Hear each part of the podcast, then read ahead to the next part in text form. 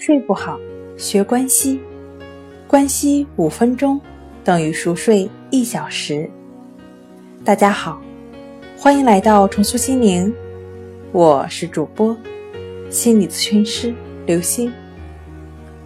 今天要分享的作品是如何纠正不良的睡眠习惯。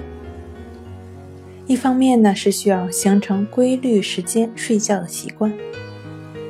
规律的作息下，生物钟能有效的缓解白天的压力和劳累。制定好睡觉和起床的时间，尽量避免贪睡、懒床。即便是在周末，也需要坚持顺利的执行。第二呢，是科学的打盹，把握好时机，十分钟就能让你活力焕发。把睡觉。和起床的时间作为自己生活的两个锚点。如果你是十二点钟睡觉，六点钟起床，那么中心点就是十四点。所以，最佳的打盹时间是在十四点前后，也就是十三点到十五点之间。午休并不一定要睡着，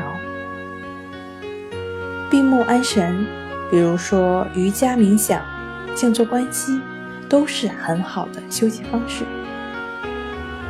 第三个呢是给眼睛做 SPA，眼睛疲劳过度可能影响到睡眠的时间，入睡的速度也有可能因此受到影响，睡眠质量也会随之下降。睡前给眼睛做个 SPA，比较常见的眼保健操或者。眼部按摩都能使眼球放松，快速的入睡。今天跟您分享到这儿，欢迎关注我们的微信公众账号“重塑心灵心理康复中心”，也可以添加幺三六九三零幺七七二三，与专业的咨询师对话，了解失眠的解决办法。那我们下期节目再见。